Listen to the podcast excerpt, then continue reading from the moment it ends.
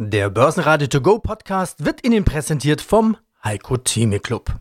Werden Sie Mitglied im Heiko Theme Club. heiko-theme.de Börsenradio Network AG Marktbericht Im Studio Sebastian Leben und Andreas Groß. Außerdem hören Sie zu steigenden Zinsen Verwaltungsrat und Kapitalmarktstratege Dr. Harald Preisler von der Bandleon AG, zum Bitcoin Buchautor und Marktexperte Marc Friedrich, zur Frage, ob der Markt noch weiter runter muss, Anlagestratege Christian Heger, zu den Halbjahreszahlen von Frankotyp Postalia CEO Carsten Lind und zu den Aussichten von Biotales, der Aufsichtsratsvorsitzende Simon Maroney. Sie hören Ausschnitte aus Börsenradio-Interviews. Die vollständige Version der Interviews finden Sie auf börsenradio.de oder in der Börsenradio-App. Der September ist traditionell der schwächste Börsenmonat und genauso startet er auch. Minus 1,6% im DAX auf 12.630 Punkte, minus 3,1% im ATX in Wien auf 2.810 Punkte. Am Freitag steht aber noch der US-Arbeitsmarktbericht an, bei dem die Anleger wohl auf möglichst schwache Daten hoffen. Ein zu starker Arbeitsmarkt würde die Fed in ihrem Zinsanhebungskurs bestärken. Ja, schönen guten Tag. Mein Name ist Christian Heger. Ich bin Leiter institutionelles Geschäft bei der VM-Gruppe in Düsseldorf und zuständig für die Anlagestrategie. Was bedeutet das jetzt alles für die Kurse, also fürs Investment? Äh, müssen die Kurse noch weiter runter? Die Börse preist ja die Zukunft ein, sagt man immer. Gängigerweise hört man immer, ja, was wir jetzt in den Kursen sehen, ist die Realität in ungefähr sechs Monaten oder so es, bei Ihnen ist jetzt ein bisschen rausgeklungen, äh, ja, es könnte unter Umständen konjunkturell noch ein bisschen runtergehen, aber nicht endlos. Also da ist kein Abgrund oder Loch, sondern irgendwann kommt da auch wieder die Kehrtwende. Wie sieht es denn in den Kursen aus? Müssen die noch weiter runter oder ist in den Kursen dieses Tief schon drin? Also ich würde sagen, es ist noch nicht drin. Und ich, äh, die Begründung ist aus meiner Sicht die, was wir bisher gesehen haben, ist eine in weiten Fällen, nicht bei allen Aktien natürlich, geht ja nie ganz gleich, aber äh, in den Märkten insgesamt ist eine Anpassung an das erhöhte Zinsniveau. Und wenn meine These richtig ist, dass das Zinsniveau nicht weiter ansteigt, nicht wesentlich über das Niveau kommt, was wir im Juni schon gesehen haben, die 2% hier in Deutschland, die 3,5% am langen Ende in den USA, wenn das irgendwo die Fahnenstange darstellt, ob da noch 20 Stellen draufkommen und nicht spielt keine Rolle, dann ist die Adjustierung an dieses höhere Zinsniveau, sozusagen der Bewertungsaspekt höheren Zinsen, der ist drin. Ich glaube aber, dass der Rezessionsaspekt, den ich eben skizziert habe, auch wenn es nun vielleicht nur eine kurze Rezession ist, der ist möglicherweise noch nicht in der Breite eingepreist, weil die Gewinnschätzungen zumindest für nächstes Jahr noch immer ein deutliches Plus unterstellen und dann nach einem keinen schlechten Jahr 22. Und das ist in dem Szenario volkswirtschaftlich, was ich aufgestellt habe, hier eher unwahrscheinlich. Das 23 wird schwierig, auch wenn es dann im Lauf von 23 vielleicht wieder ein bisschen besser wird. Kurze Rezession heißt ja trotzdem zwei, drei Quartale mit negativen Entwicklungen. Das ist in den Schätzungen nicht drin und deswegen würde ich das Restrisiko an den Aktienmärkten schon noch so sehen, dass wir vielleicht fünf bis zehn Prozent tatsächlich vom jetzigen Niveau haben. Also da was drin ist auf dem aktuellen Niveau, also Kursstand heute ist der Zinsanstieg. Was nicht drin ist in Völle, aber auch nicht bei allen Unternehmen, ist die Gewinnrückgänge. Und da wird es spannend sein zu sehen, was in den nächsten Wochen die Unternehmen berichten, wie sie die Guidance die Vorhersagen für die nächsten Quartale aus meiner Sicht nach unten führen, wie der Markt darauf reagiert. Reagiert er darauf nicht mehr mit Kursabschlägen, ist meine Prognose falsch, dann äh, hat er das auch schon drin. Äh, ich glaube aber eher, dass es nochmal negativ gibt und das wäre dann für mich und für uns hier das Kaufsignal. Denn tatsächlich ist dann auch ein, wie soll ich das sagen, ein Abwärtstrend, ein Bärenmarkt, wie man so schön sagt, ist der dann abgeschlossen. Er hat den Bewertungsaspekt, der oft ja mal mit einer Zinsverschärfung, meistens sind es ja Zinsverschärfungen, die dann Liquidität rausnehmen und dann auch entsprechende Kursverluste auslösen. Dann und die Gewinnrevision. Und da die durchschnittlichen Bärmärkte immer so 30 bis 35 Prozent Minus bringen und wir sind im DAX jetzt bei 22 Prozent, also von der Spitze 22, 23 Prozent, dann haben wir eben noch dieses kleine Restrisiko. Das ist klein, ist auch noch ordentlich, aber könnte eben dann eine Kaufgelegenheit sein. Für uns ist also jetzt eher die Sache, wann positionieren wir uns neu und das könnte in den nächsten vier bis sechs Wochen, weil wir eben jetzt eine Kumulation von vielen negativen Dingen haben. Wir haben die ganzen Notenbanksitzungen, wir haben die Wahlen in Italien, wir haben natürlich auch nochmal die, die, die Problematik, wird überhaupt die Pipeline wieder angestellt, also all, all diese Dinge und wir haben eben auch das Risiko, dass die Gewinnschätzungen nach unten revidiert werden.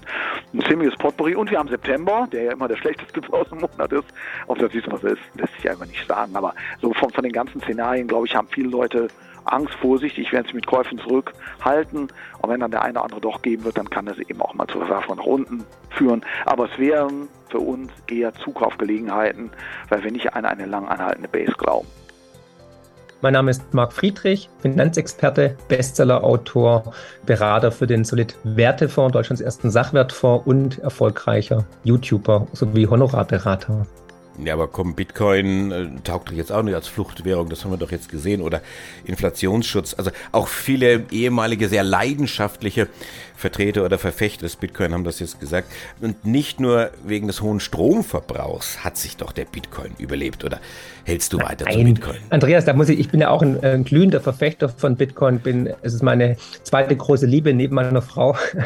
Ich glaube, Bitcoin ist die einzige Alternative, die wir haben. Und nach wie vor ist es das erfolgreichste Investment in den letzten zehn Jahren und ist meiner Ansicht nach auf dem guten Weg hin, sich weiter zu etablieren. Ich glaube, auch in den nächsten Jahren wird es sehr, sehr gut laufen. Natürlich kommen die die Kritiker raus, sobald Bitcoin mal im Preis fällt, aber wir sind immer noch bei 20.000 Euro und wir haben gestartet mit wenigen Cent und äh, dann kommen immer natürlich auch die Mythen, ja, der Stromverbrauch etc. pp. Also der Stromverbrauch von unserem jetzigen Fiat-Geldsystem ist natürlich immens höher. Auch die Verbreitung der Banken, die dann nachts beleuchtet werden, die Druckerpresse der EZB, die läuft ja Tag und Nacht, ja, Spaß. Aber unabhängig davon, äh, das ist alles FAT, ja, um, um Bitcoin ein schlechtes Licht zu setzen. Fakt ist, es ist ein dezentrales, deflationäres, limitiertes Gut, was nicht in der Hand von wenigen Menschen ist wie von einer Notenbank. Und deswegen ist es das freiheitlichste und demokratischste Geld. Und es trennt halt vor allem Staat und Geld. Und das ist extrem wichtig. Deswegen finde ich, Bitcoin hat einen Mehrwert. Jeder sollte Bitcoin besitzen, sollte sich mit dem Thema auseinandersetzen,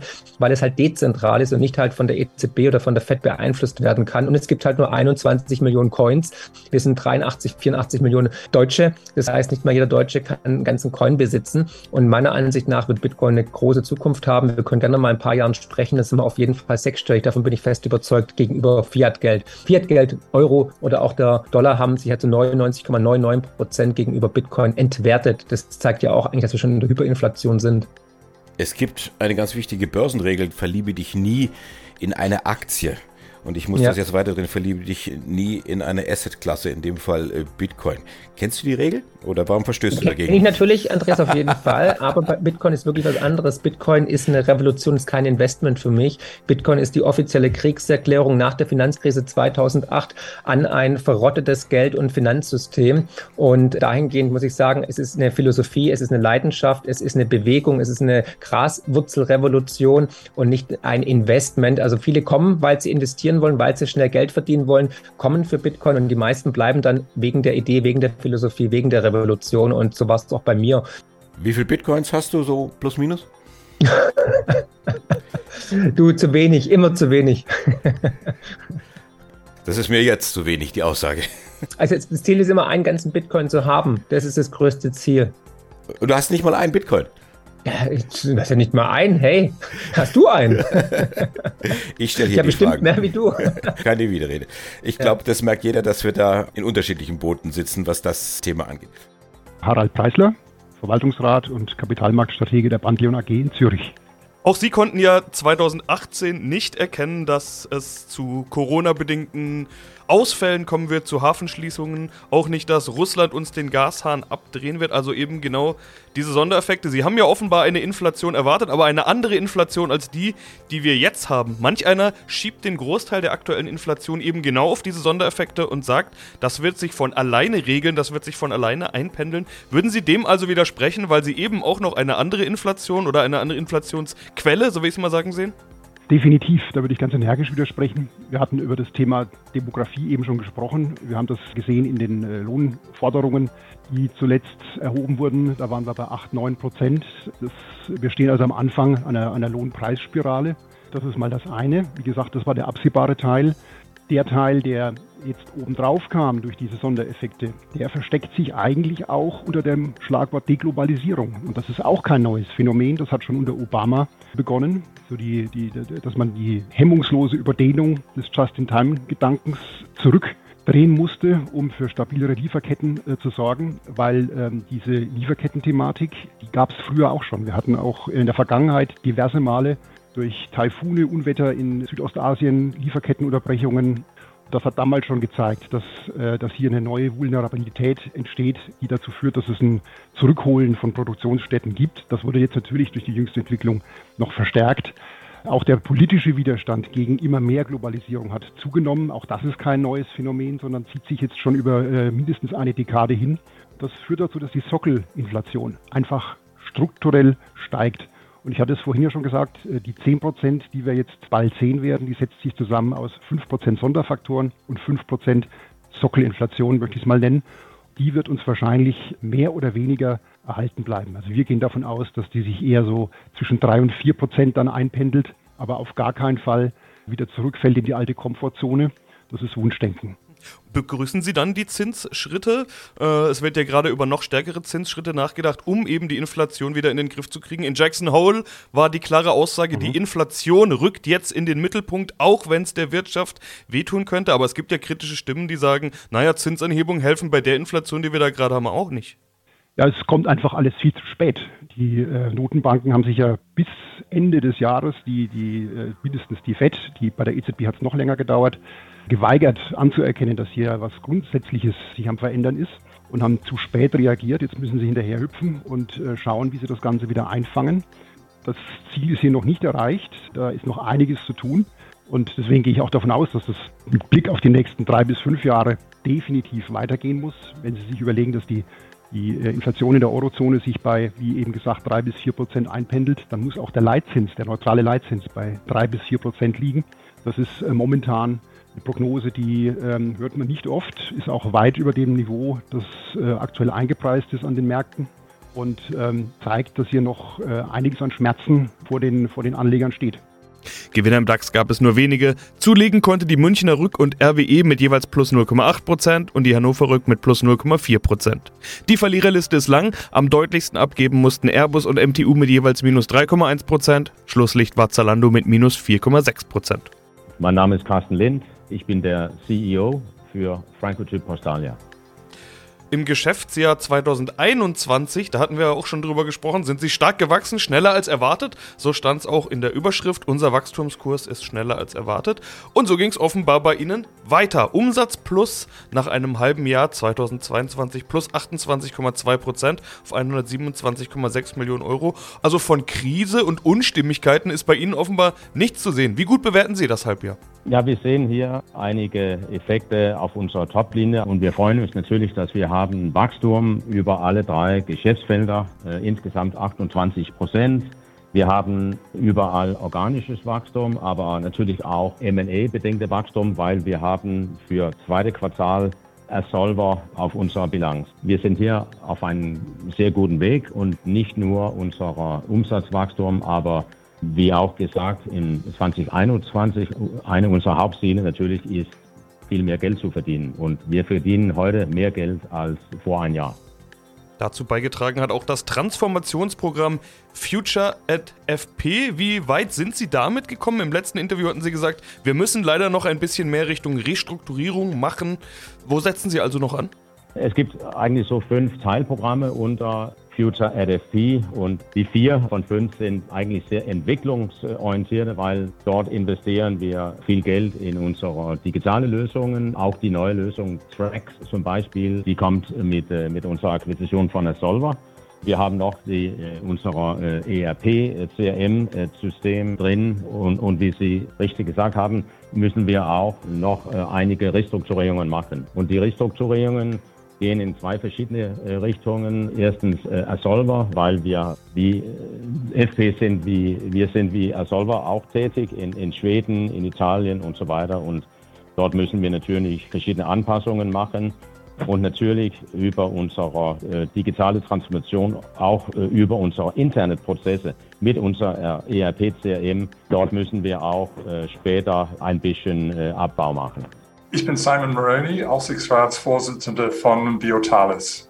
Jetzt hatte ich schon Cash Burn vorhin genannt. Wann könnten Sie denn Gewinne da stehen haben? Wann verdienen Sie Geld? Evoque, unser, unser Fungizid der ersten Generation, ist als Marktkalibrierungsprodukt gedacht. Das heißt, wir werden den Preis unter unseren Herstellungskosten ansetzen, um diese Marke mit all ihren Vorteilen auf dem Markt zu etablieren.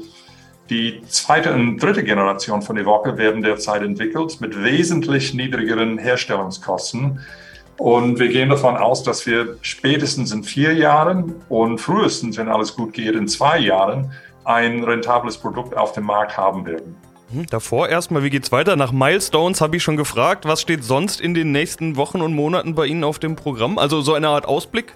Ja, wir gehen davon aus, dass die Zulassung von Evoque, die, wie ich bereits erwähnt habe, für Anfang nächstes Jahres erwartet wird in unserer Branche, ein deutliches Signal für die Stärke der Biotalis-Plattform setzen wird. Wir werden uns weiterhin auf unser Programm zur Optimierung der Herstellungskosten konzentrieren und natürlich die Gespräche mit potenziellen Partnern vorantreiben. Ich erwarte, dass wir in den kommenden Monaten Neuigkeiten in diesen beiden Bereichen haben werden. Bleibt zum Schluss nur noch der Blick auf die Aktie. Warum sollten sich potenzielle Investoren jetzt für ihre Aktie interessieren? Warum zu diesem Zeitpunkt? Ich glaube, es ist ziemlich klar, dass der Markt für Pflanzenschutzmittel wird sich im nächsten Jahrzehnt dramatisch verändern. Und ich persönlich habe dies aus erster Hand in der pharmazeutischen Industrie miterlebt. Als ich anfing, waren fast alle Arzneimittel kleine Moleküle, die auf etablierter Chemie basierten.